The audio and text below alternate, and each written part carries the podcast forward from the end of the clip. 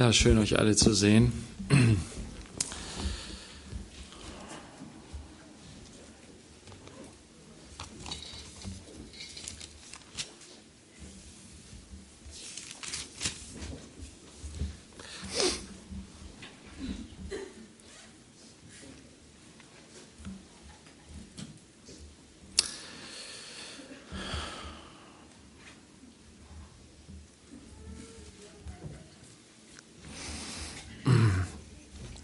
Wir sind im Buch der Sprüche, Kapitel 28, Vers 1.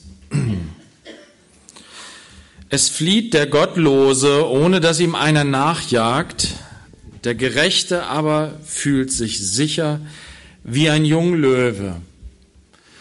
Als Erinnerung noch einmal, was ich schon öfter gesagt habe, hier steht der Gottlose dem Gerechten gegenüber. Und ja, Martin Luther hat es begriffen. Das, worum er so gerungen hat, ist der Gedanke der Gerechtigkeit Gottes. Was hat es auf sich mit der Gerechtigkeit? Und wer ist hier gemeint mit dem Gerechten und wer ist gemeint mit dem Gottlosen? Und ja, durch das Evangelium begreifen wir, durch die Offenbarung des Wortes Gottes begreifen wir, gerecht ist doch nur einer. Einer, der sein Leben hingegeben hat. Einer, der treu geblieben ist, sein ganzes Leben lang. Einer, der in der Liebe gelebt hat. Einer, der nicht einen Moment seines Lebens damit vergeudet hat, selbstsüchtigen Gedanken nachzurennen. Einer ist der Gerechte. Wir aber, die wir hier alle sitzen, sind Gottlose.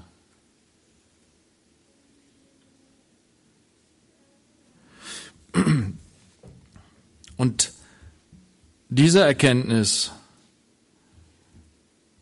die war für Luther beängstigend. Aber als er das gelesen hat, was ähm, Peter vorhin vorgelesen hat, als ihm das Licht aufgegangen ist, das Evangelium ihm klar geworden ist, was das Evangelium eigentlich bedeutet, ist, du Gottloser, du Sünder, Du kannst Gerechtigkeit empfangen, die Gerechtigkeit Gottes. Du darfst zu einem Gerechten werden. Und das ohne dein Zutun, weil es dir der eine Gerechte schenkt. Er schenkt dir seine Gerechtigkeit. Dadurch wirst du, dadurch bist du ein Gerechter, bist du eine Gerechte.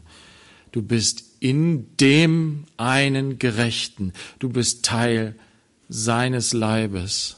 Wenn du diese Gerechtigkeit, die dir im Evangelium angeboten wird, annimmst, dann bist du auch ein Gerechter, dann bist du auch eine Gerechte.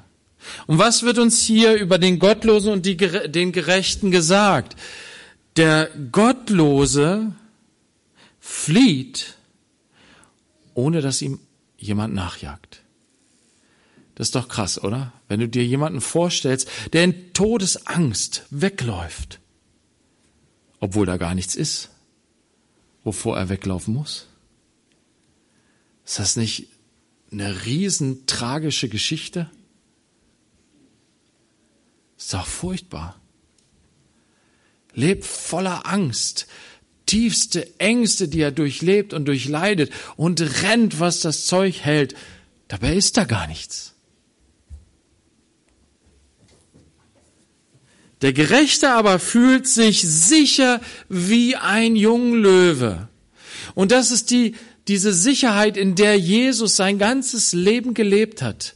Und wisst ihr, das bedeutet nicht, dass Jesus nicht auch Angst mal gehabt hat in seinem Leben. Wir wissen die Geschichte, wie er im Garten Gethsemane war und zu Tode betrübt war. Ja, wo seine Seele in Angst war. Aber wisst ihr, was er nie verloren hat? Er ist der ewig treu. Gestern, heute und in Ewigkeit. Jesus Christus ist derselbe. Er ist der Treue.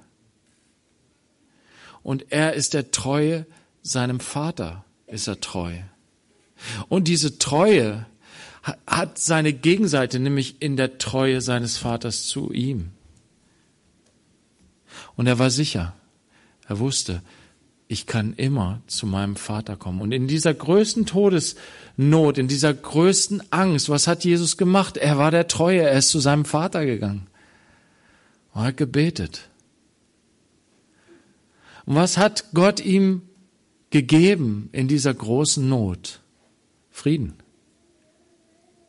Sicherheit, Klarheit. Und wisst ihr, Jesus musste nicht weglaufen, obwohl er jeden Grund dazu gehabt hätte, wegzulaufen.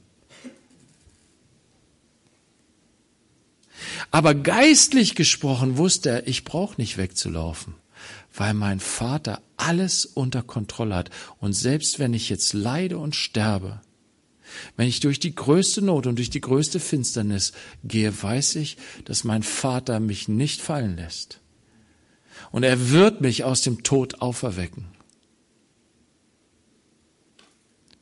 Jesus war sicher. Der Gerechte ist sicher wie ein Junglöwe. Hat alles unter Kontrolle. Warum? Weil Gott alles unter Kontrolle hat. Es ist diese Gewissheit, wenn Gott für mich ist, wer kann dann gegen mich sein? Niemand und nichts. Der Gott, der alles geschaffen hat, der der Gott über allem ist, Herr über allem.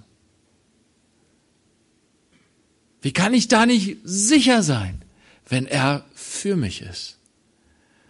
Und der Gerechte, der eine Gerechte wusste, mein Vater ist für mich, weil ich treu bin, weil ich ihm treu bin und er ist mir treu.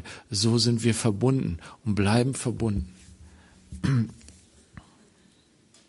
Aber der Gottlose, er ist in Angst und Schrecken vor allem Möglichen.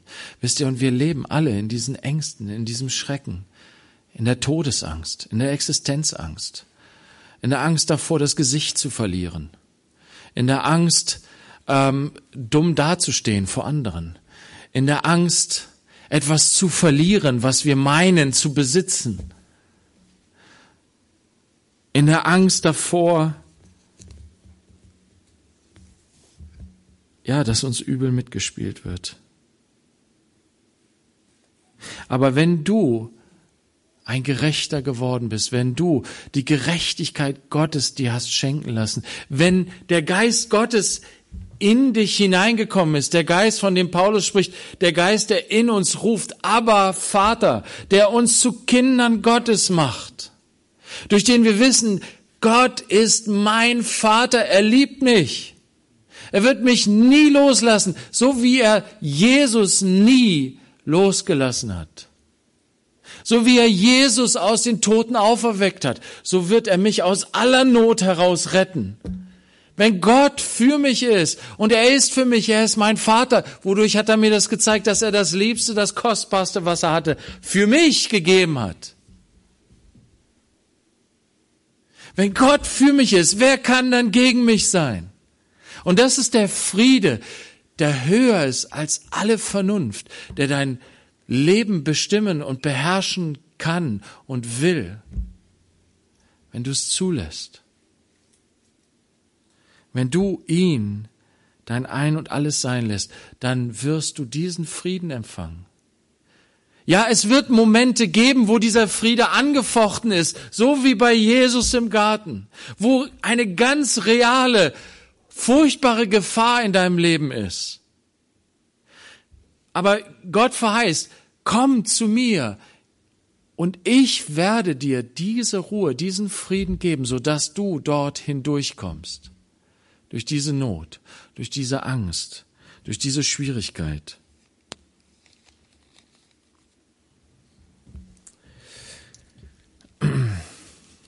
Wir gehen weiter in Vers 2. Durch die Verbrechen eines Landes werden zahlreich seine Oberste. aber durch einen verständigen, einsichtigen Mann hat das Rechte lange Bestand. Hier geht es um das Thema Herrschaft und es gibt Länder, die instabil sind. Da wechselt ständig die Herrschaft. Und auf der anderen Seite gibt es Länder mit großer Stabilität, wo die, die Regierung stabil ist. Wir haben so gefühlt so eine gewisse Phase erlebt. Wir haben hier 16 Jahre lang dieselbe Kanzlerin gehabt. Jetzt ist sie äh, die ähm, Kanzlerin auf Abruf. Und wir kriegen eine neue Regierung. Aber selbst da ist Deutschland ja ein Land der Stabilität und Frau Merkel führt ihren neuen Nachko Nachfolger da ein als, ne, und, aber ja, es ist, äh, wisst ihr, das ist ja alles relativ. 16 Jahre ist ja auch nun nicht so eine lange Zeit. Ähm, und Regierungen kommen und Regierungen gehen. Aber es gibt immer auch Länder, wo viel Unruhe ist. Und Gott sagt hier, das hat viel auch mit dem zu tun, wie es in diesem Land zugeht. Ob das Verbrechen zahlreich wird, überhand nimmt. So war es in Israel damals. Salomo gibt das hier an seinen Sohn weiter, quasi prophetisch. Es wird dazu kommen, dass das Land Israel geteilt wird nach seinem Tod und dass ein König aufstehen wird im Norden, in dem Nordreich Israel. Das Südreich nannte man dann Juda. Und im Nordreich der Jerobeam hat dann zwei Heiligtümer dort aufrichten lassen, in Bethel und in Dan, um die Leute daran, ähm, ja, davon abzuhalten, nach Jerusalem zu pilgern, um dort den lebendigen Gott, den Gott Israels anzubeten. Und die Verbrechen nahmen zu im Land Israel, im, im, im Nordreich Israel. Und so kam es dazu, dass dort eine Dynastie nach der anderen abgewechselt wurde. Ein König wurde umgebracht und der nächste hat sich irgendwie nach oben geputscht. Und ähm,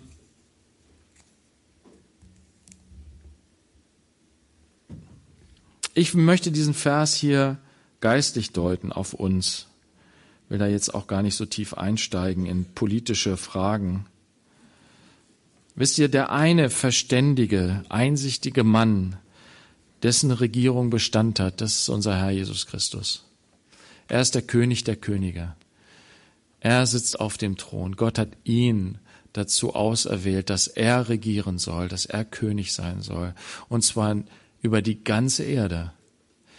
Und er ist so unser König, dass er in unseren Herzen regiert. Ganz persönlich. In meinem Leben. Diese Regentschaft ist dauerhaft. Die gibt dir deinem Leben Bestand. Wenn der einsichtige, verständige Mann in deinem Leben regiert, dann wird dein Leben auch nicht hin und her geworfen. Die Menschen Sie suchen sich ihre Götter und das wechselt. Mal so, mal so. Mal ist der mein Gott, mal ist der mein Gott. Mal ist das mein Ziel im Leben, mal das. Und so werde ich hin und her geworfen. Aber dieser eine gibt meinem Leben eine klare Bahn und ein klares Ziel. Vers 3. Ein Mann, der ein Haupt ist und die Geringen unterdrückt, ist ein Regen, der wegschwemmt und kein Brot bringt. Wir haben das gesehen in, diesen, in dieser kargen Landschaft da zum Jordan hin auf diesen Bergen. Die sind so karg, da, da wächst fast gar nichts. Eigentlich wächst da gar nichts. Na, und du wunderst dich dann schon, dann fährst du da durch diese Berge durch, dann siehst du hier und da mal so ein Zelt. Ähm, da lebten tatsächlich Menschen. Und nicht nur Menschen, die haben sogar Tiere da, die Beduinen. Und was machen die Tiere? Die, die, die hüpfen da in dieser kargen Landschaft rum und finden anscheinend irgendwas zu fressen. Ich weiß nicht wo, aber irgendwo finden sie was. Das ist schon irre. Und ähm, aber diese Landschaft, ne, die ist so abgefressen, die ist so abgeweidet und da ist nichts mehr. Ne? Und dann kommt einmal im Jahr großer Regen, jetzt kommt die Regenzeit, ne? irgendwie ein paar Wochen lang dann regnet das da. Und dann, was macht es? Das Wasser sammelt sich ganz schnell und dann sind, siehst du da diese, jetzt auch in der Trockenheit, diese Bahnen, wo die, wo das Wasser dann runterstürzt und alles wegschwemmt, die ganze Erde mit sich reißt. Die Erde kann das Wasser nicht halten, es wird alles weggerissen. Und wozu führt es? Das Wasser bleibt nicht dort. Und dadurch wird die Erde nicht befeuchtet und dadurch wächst auch dann nichts. Es wird einfach weggerissen.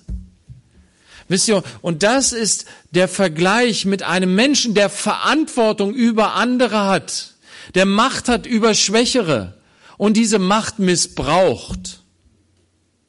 Anstatt dass der Geringe, dass die Kinder, die Schwachen, dass sie wachsen können, dass sie gedeihen können. Wenn, wenn wir unsere Macht missbrauchen und auf ihn rumtrampeln, was geschieht? Sie, werden, sie gehen ein. Sie werden weggeschwemmt. Es wächst nichts, es entsteht keine Frucht. Gott hat tatsächlich Struktur gegeben in unser Leben. Kinder werden geboren, klein und hilflos. Sie sind auf Hilfe angewiesen. Wir haben so eine Riesenverantwortung als Erwachsene, als Eltern. Aber auch wenn du keine eigenen Kinder hast, die Kleinen, sie sind so wertvoll, sie sind Gott so wertvoll. Und er sagt, tritt nicht auf ihnen rum. Er warnt uns. Wenn ihr einen dieser Kleinen irgendwie was anhabt, kriegt ihr es mit mir zu tun. Gott will uns wach machen. Du hast Verantwortung. Du musst, wirst dich vor Gott verantworten müssen. Wie du mit dieser, mit dieser Macht, die dir gegeben ist, umgegangen bist. Ob du sie gebraucht hast und genutzt hast zum Aufbau der Schwachen, der Geringen, der Kinder. Oder ob du sie benutzt hast, um dich selbst zu fördern, um dich selbst groß zu machen.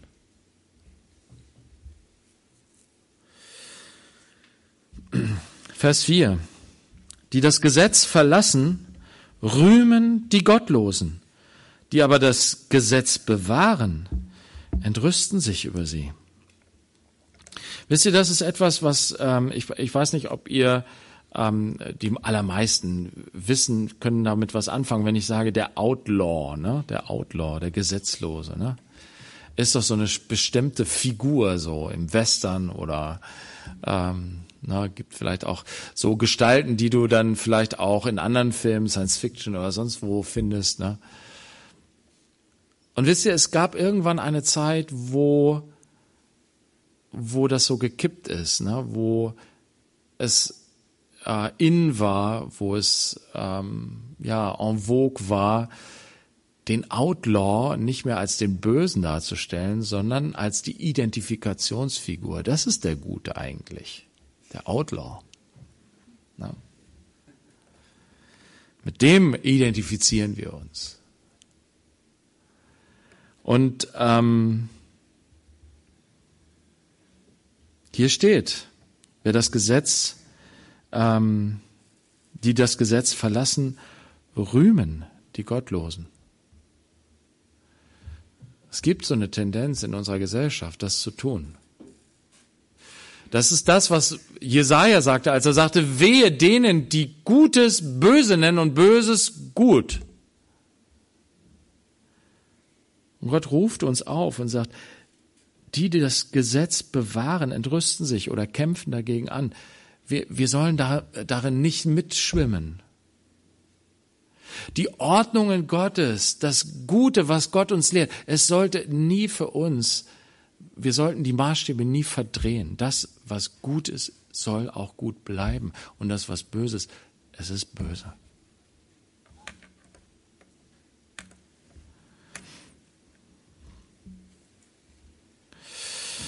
Ähm, Vers 5. Böse Menschen verstehen nicht, was recht ist. Die aber den Herrn suchen, verstehen alles. Auch ein krasser Vers irgendwie. Ähm, da sind die bösen Menschen und da sind die, die den Herrn suchen. Und wisst ihr, das ist, das ist der eigentliche Unterschied. Wie gesagt, der Gerechte ist nicht der, der alles richtig macht, der, der vollkommen ist. Ja, der eine, der ist es. Aber die, die zu ihm gehören, die gerecht gemacht wurden, wodurch unterscheiden sie sich von den anderen, die es nicht sind? Es ist das, dass sie ihr Herz geöffnet haben für den Gott, der sie gesucht hat. Und das ist es. Gott hat seinen Sohn in diese Welt gesandt. Und er bringt uns auf die Spur. Aber wisst ihr, uns Sündern gegenüber, den Gottlosen gegenüber, hat Gott sich zurückgezogen. Er ist verborgen. Wisst ihr, die Gottlosen sagen, wo ist denn Gott? Ich sehe Gott nicht. Ich höre ihn nicht. Kann ihn nicht anfassen. Ja, wir sagen das doch auch. Wir haben das auch vielleicht gesagt. Wir sagen es manchmal auch als Christen. Aus unserem Fleisch heraus, aus unserem alten Menschen heraus. Wo ist denn Gott jetzt? Und David sagt, das, das, ist, das ist der Feind, der das mir ins Ohr flüstert. Wo ist denn jetzt dein Gott? Ha?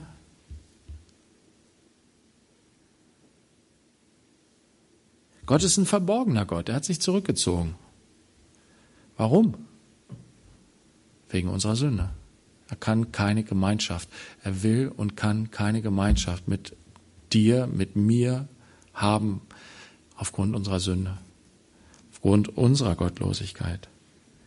Und deswegen sind wir blind. Wir sehen Gott nicht.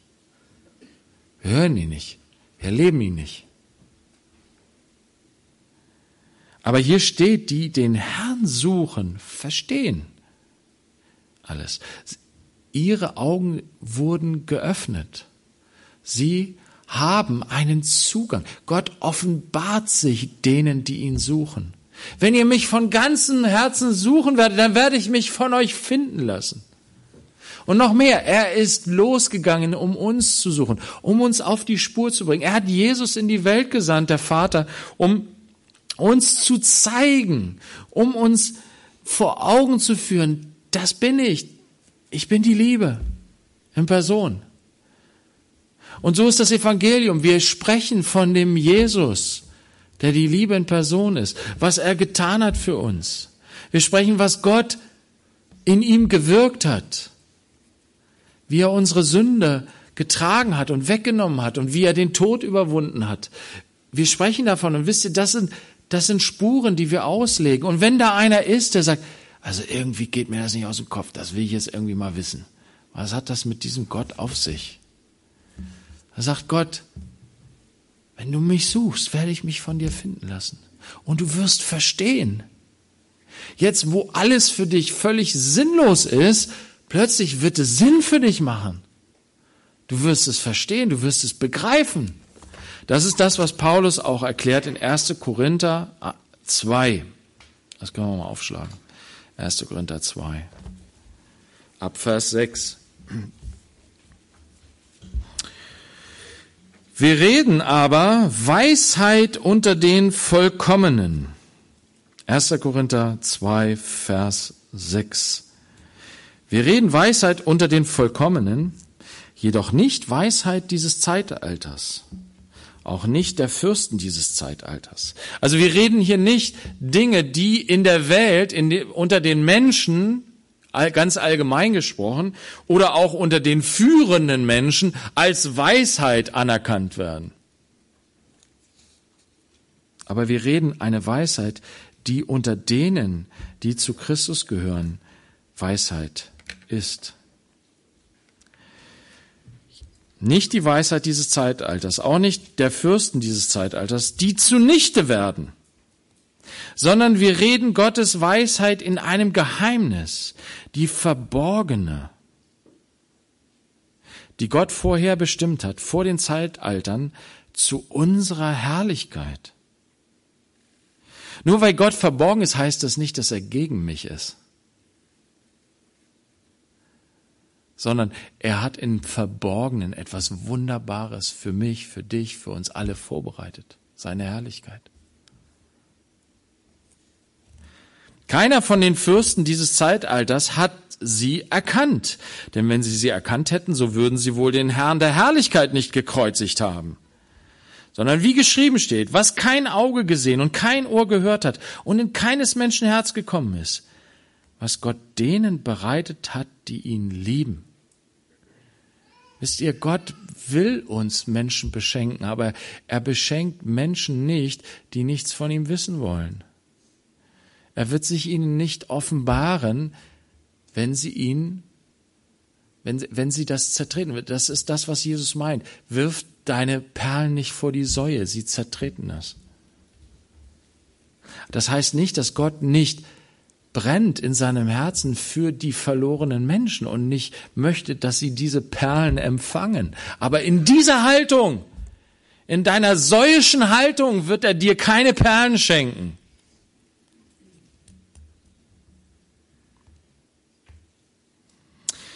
Uns aber hat Gott es offenbart durch den Geist, denn der Geist erforscht alles, auch die Tiefen Gottes. Dieses uns aber, Paulus sagt, wir haben's. Das hört sich sehr arrogant an, oder? Ja, für manche Nichtchristen hört sich das sehr arrogant an. Wir haben Gott erkannt. Wie uns hat Gott sich offenbart. Mir hat Gott sich offenbart. Ich kenne Gott. Klingt sehr arrogant. Aber es ist nicht wegen mir. Es ist nicht, weil ich so gute Augen, so gute Ohren, so ein tolles, so gutes Herz habe. Nein, Gott hat es mir geschenkt durch seinen Geist. Aber wie habe ich seinen Geist empfangen? Dadurch, dass ich mich so angestrengt habe und immer so viele gute Werke getan habe. Nein, sagt Luther, das habe ich endlich begriffen. Es wird mir durch Jesus geschenkt. Durch den Glauben an das Evangelium. Umsonst. Und das ist es. Gott, dass Gott nicht seine Perlen vor die Säue schmeißt, heißt nicht, dass er nicht etwas sehr Kostbares, ja das Kostbarste, was er hatte, für uns Sünder, für uns Gottlose gegeben hat.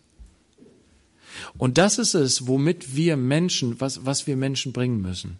Weil sie werden die ganzen Geheimnisse Gottes nicht verstehen. Sie werden die ganzen Offenbarungen Gottes nicht begreifen, wenn sie nicht den Geist Gottes empfangen haben. Und den Geist Gottes empfängst du dadurch, dass du an Jesus Christus glaubst, an das Evangelium, dass er für dich gestorben ist und auferstanden ist von den Toten. Darum Lass uns nicht irgendwie unsere Zeit damit vergeuden, Menschen irgendwelche geistlichen Wahrheiten nahezubringen. Das verstehen die nicht oder sie verstehen es völlig falsch. Was Menschen, die verloren sind, brauchen, ist das Evangelium, durch das sie den Geist Gottes empfangen können. Und dann werden sie, werden ihnen die Augen aufgehen über Gott. Dann werden sie von Gott hineingeführt werden in die ganze Wahrheit durch seinen Geist. Und so müssen wir das hier verstehen, auch in Vers ähm, 12. Wir aber haben nicht den Geist der Welt empfangen, sondern den Geist, der aus Gott ist, damit wir die Dinge kennen, die uns von Gott geschenkt sind. Wenn du da mal tiefer reinsteigst, lies mal Epheser 1, da kannst du mal lesen, was Gott uns alles geschenkt hat in Christus. Gott will dir zeigen, wie reich du bist als sein Kind, was er alles für dich hat, die Herrlichkeit, mit der er dich beschenken will. Davon reden wir auch nicht in Worten gelehrt durch menschliche Weisheit, sondern in Worten gelehrt durch den Geist, indem wir Geistliches durch Geistliches deuten. Ein natürlicher Mensch aber nimmt das nicht an, was des Geistes Gottes ist. Denn es ist ihm eine Torheit, und er kann es nicht erkennen, weil es geistlich beurteilt wird. Der geistliche Mensch dagegen beurteilt zwar alles, er selbst jedoch wird von niemand beurteilt. Denn wer hat den Sinn des Herrn erkannt? Wer, der ihn unterweisen könnte? Das ist eigentlich eine rhetorische Frage, die mit Nein beantwortet wird. Aber Paulus ist so dreist und sagt, wir haben diesen Geist. Wir haben Christi Sinn und es ist Christus. Es ist Jesus, der den Vater in und auswendig kennt. Und weil Jesus in mir lebt, zeigt Jesus mir auch, wer Gott ist. Und ich darf ihn kennenlernen und sein, in seine Pläne eingeweiht werden. Ich darf Gott mehr und mehr kennenlernen. Und da werde ich wahrscheinlich auch die Ewigkeit mit verbringen, Gott mehr und mehr kennenzulernen. Und seine Pläne. Zurück zu Sprüche. 28. Böse Menschen verstehen nicht, was recht ist, die aber den Herrn suchen, verstehen alles. Wenn du also mehr verstehen willst, wenn du irgendwie keinen Plan hast, such den Herrn. Er will dir die Dinge erklären. Er will dir die Dinge offenbaren. Manchmal vielleicht nicht sofort, zack, bums, aber frage nach ihm und er wird dich hineinführen in die ganze Wahrheit. Suche in seinem Wort, das vom Heiligen Geist eingegeben ist. Lerne Gott kennen. Er wird sich dir offenbaren, weil er dich liebt. Vers 6. Besser ein Armer, der in seiner Lauterkeit lebt, als ein Verschlagener, der auf zwei Wegen geht und der dabei reich ist. Oft werden die Sprüche herangezogen für das Wohlstandsevangelium. Das besagt, wenn du ein guter gläubiger Mensch bist, dann wirst du reich sein. Und wenn du ein sündiger Mensch bist, dann wirst du arm sein. Und wenn du arm bist, dann bist du ein Sünder, deswegen musst du sehen, dass du deine Sünde in Ordnung bringst, damit du wieder reich wirst. Und wenn du reich bist, dann bist du ja ein guter Mensch. Also, das ist eine sehr, sehr einfache Gleichung. Gott zeigt in den Sprüchen aber was ganz anderes. Er sagt uns, arm zu sein ist keine Schande. Aber wenn du krumme Wege gehst, das ist eine Schande. Dann kannst du auch reich sein. Das bringt dir auch nichts.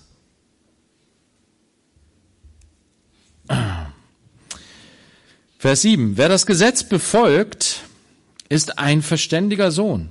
Wer sich aber mit Schlemmern einlässt, macht seinem Vater Schande. Ähm, wisst ihr, als Vater ist es für mich das Größte, das größte Geschenk. Das macht meinem Herzen die meiste Freude in Bezug auf meine Kinder, wenn meine Kinder Gott lieben und ihm nachfolgen. Das ist die größte Freude, die sie mir machen können. Ist mir egal, ob sie äh, ihre Schule äh, super gut abschließen, ob sie am Ende ein super Studium, super Job haben, was weiß ich, Frau und Kinder oder Mann und Kinder und keine Ahnung. Das ist alles Nebensache. Aber wenn sie Gott ernst nehmen, wenn sie, wenn sie Gott nicht einfach na, zur Seite packen, sondern wenn sie wenn ihnen das wichtig ist, Gott zu suchen und Gott zu folgen, das ist eine Freude für mich. Na, und Kinder, die hier seid, na, ihr könnt nichts Besseres tun in eurem Leben, nichts Wertvolleres, nichts Größeres tun, als dass ihr Gott sucht und sein Wort ernst nimmt in eurem Leben. Wer seinen Besitz durch Zins und durch Aufschlag vermehrt, sammelt ihn für den, der sich über die Geringen erbarmt. Hier werden zwei Lebensentwürfe gegenübergestellt. Ähm, das eine ist der Entwurf äh, mehr, mehr, mehr. Für mich, mich, mich. Und das andere ist, ich gebe für den anderen. Und Gott sagt hier durch Salomo, da gibt es einen, der vermehrt seinen Besitz, der wird immer reicher. Wodurch? Dadurch, dass er Zinsen nimmt, wenn er Geld verleiht. Ja, du arme Socke, ich gebe dir noch mal Geld. Aber, ne, zehn Prozent.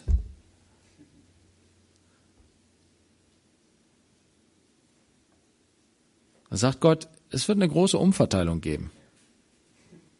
Ich werde das nehmen, was du dir da alles zusammengesammelt hast, und ich werde es dem geben, der sich hingegeben hat für seinen Nächsten und ihm gegeben hat, ohne etwas dafür zu verlangen, ohne seinen eigenen Gewinn im Blick zu haben, während er barmherzig ist. Gott möchte, dass du ein reines Herz hast, wenn du gibst. Dass es nicht selbstsüchtig ist. Er gibt selbstlos. Und er möchte, dass seine Kinder auch lernen, selbstlos zu geben.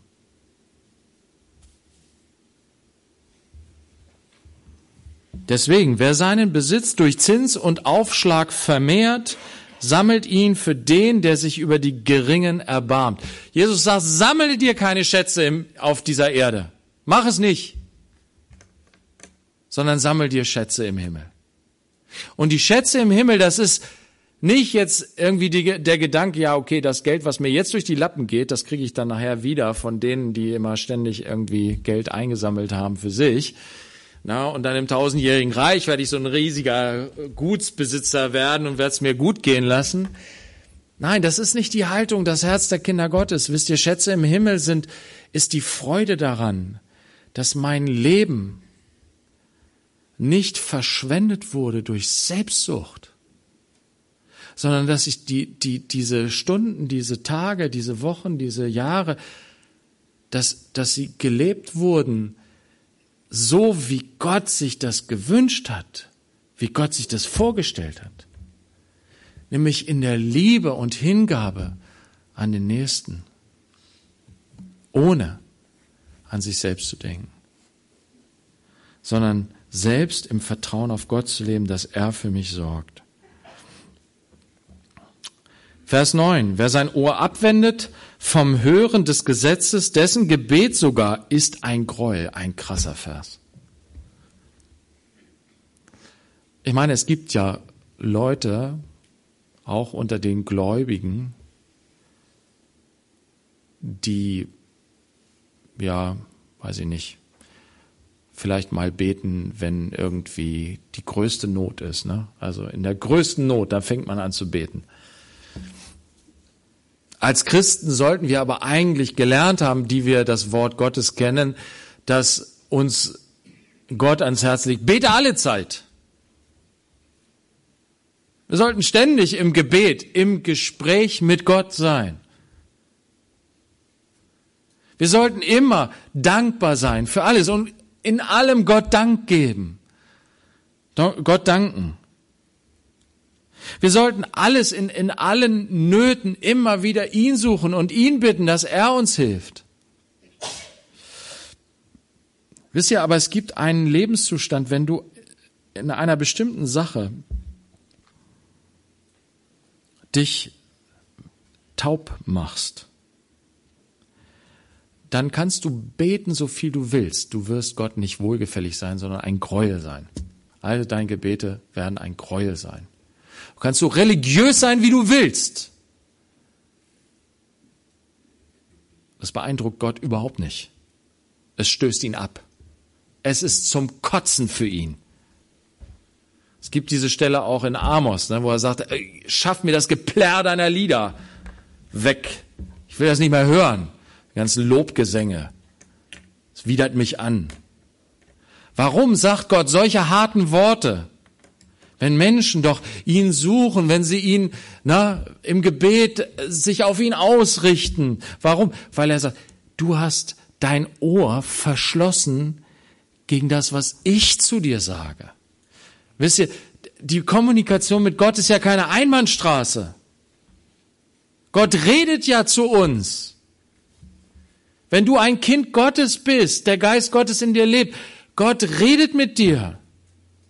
Sein Geist spricht zu dir, in dir. Er spricht durch sein Wort.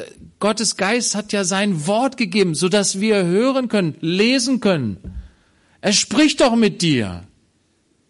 Aber wenn du dein Ohr dicht machst, dann musst du dich nicht wundern, dass Gott auch sein Ohr dicht macht.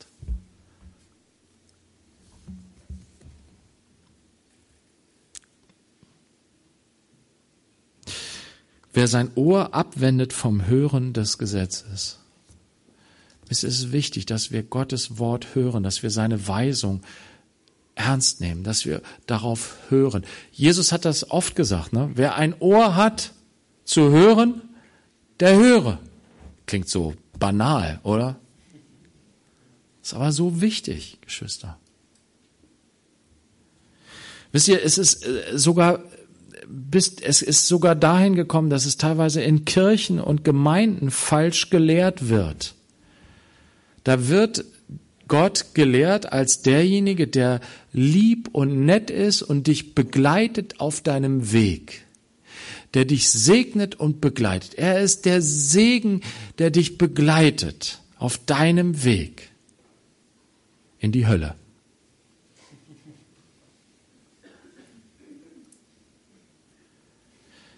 Wisst ihr, mein Weg führt mich in die Irre, er führt mich ins Verderben. Aber ich, Gott ist gekommen, Jesus hat sich hingegeben, er ist für mich gestorben, um mich herauszuretten von meinem eigenen Weg, um mich zurückzuführen in die Herde, dass ich hinter dem Hirten hinterhergehe. Und da muss ich auf meinen Hirten hören und ihm folgen. Ich gehe auf seinem Weg. Und er führt mich zum Leben, dieser Weg. Wenn ich aber meine Ohren dicht mache, dann verliere ich die Orientierung und laufe wieder meinen eigenen Weg. Und wenn mir dann noch gesagt wird, ja, Gott liebt dich und er segnet dich auf deinem Weg, dann denke ich so, ja, und ich gehe meinen Weg und Gott ist mein Schutz und er bewahrt mich vor allem Bösen und ich gehe meinen Weg und wundere mich, dass ich ins Verderben renne. Das ist nicht die Wahrheit. Gott hört das Gebet nicht. Dem müssen wir uns stellen. Er, er, er lässt uns dann auch los. Er lässt uns in die Irre laufen. Wenn wir denn nicht hören wollen, gut, dann sagt er, okay, dann geh. Aber Gott liebt unser Gebet. Er möchte gerne, dass wir mit ihm reden als, Vertra als seine Kinder. Er, er, er möchte gerne, aber er möchte mit uns reden, also gegenseitige Kommunikation.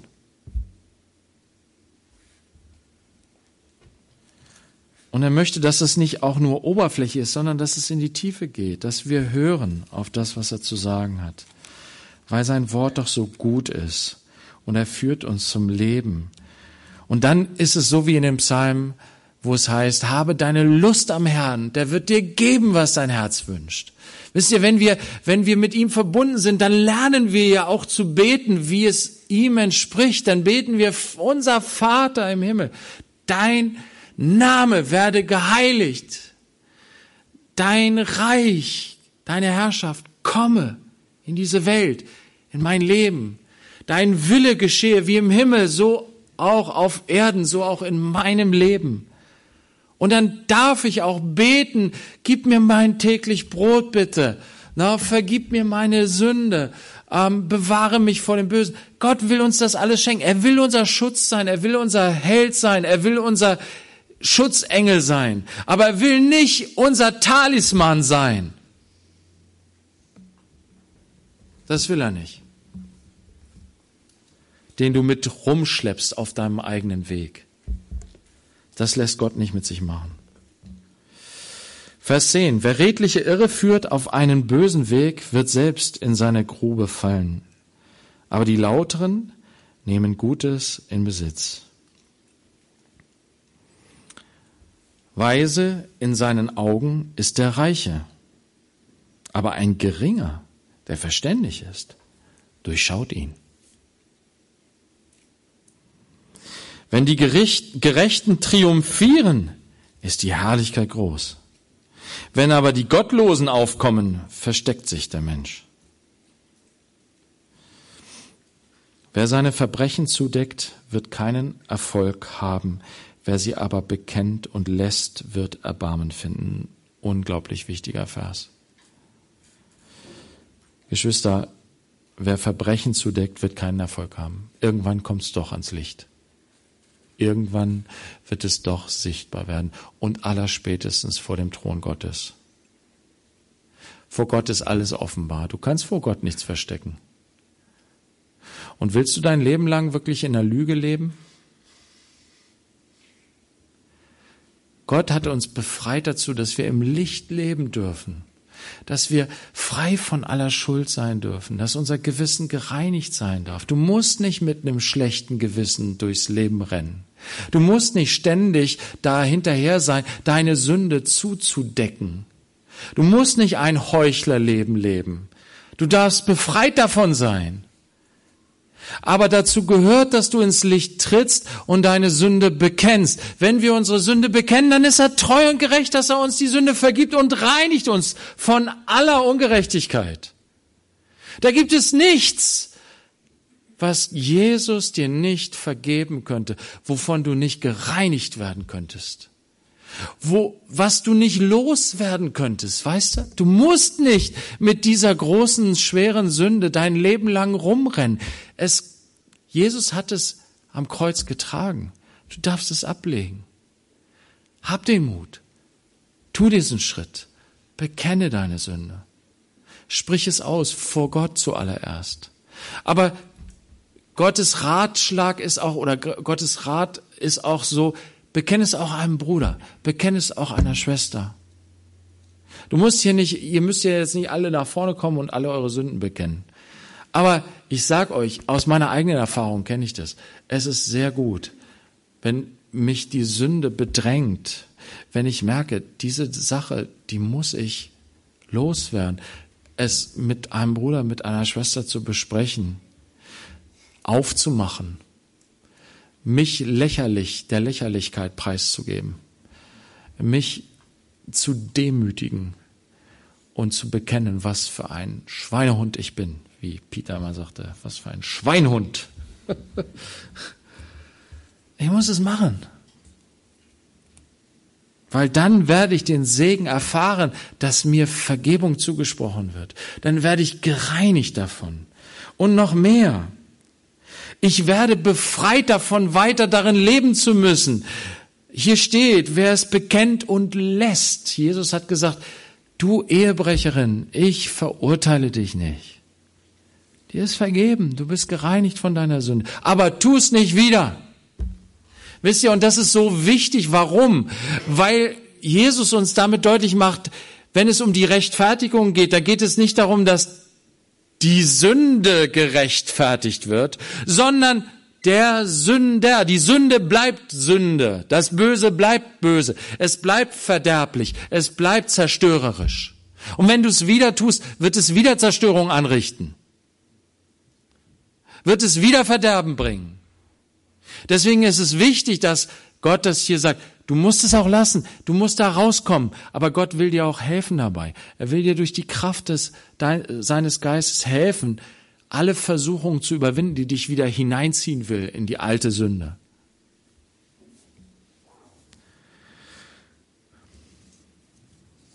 Ich sag dir das wirklich von, von, von ganzem Herzen glaube ich, dass Gott jetzt auch spricht und sagt, du, wenn du gesündigt hast, dann komm und bekenne deine Sünde. Mach es heute.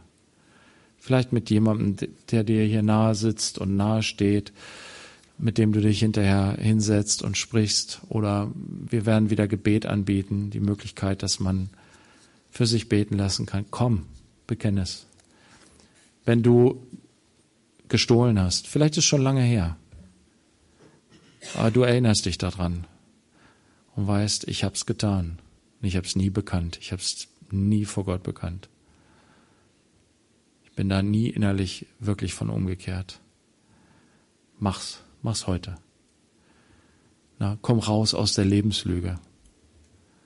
Komm raus aus dem Doppelleben. Komm raus aus dem Ehebruch.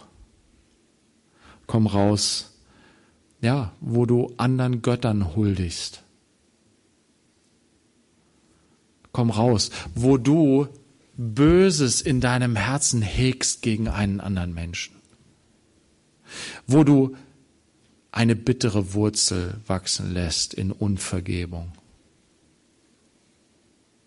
Komm raus damit, bekenne es und lass es los, sodass du frei davon wirst. Gott will nicht, dass du davon bestimmt bist.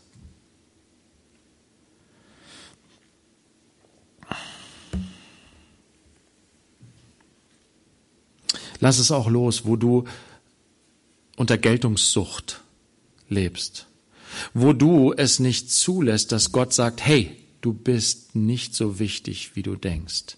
Lass mal los. Mach mal Pause. Mach mal Sabbat. Hör auf mit deiner Workaholic. Du dienst dir hier nur selber. Du dienst einem anderen Gott. Mach Pause.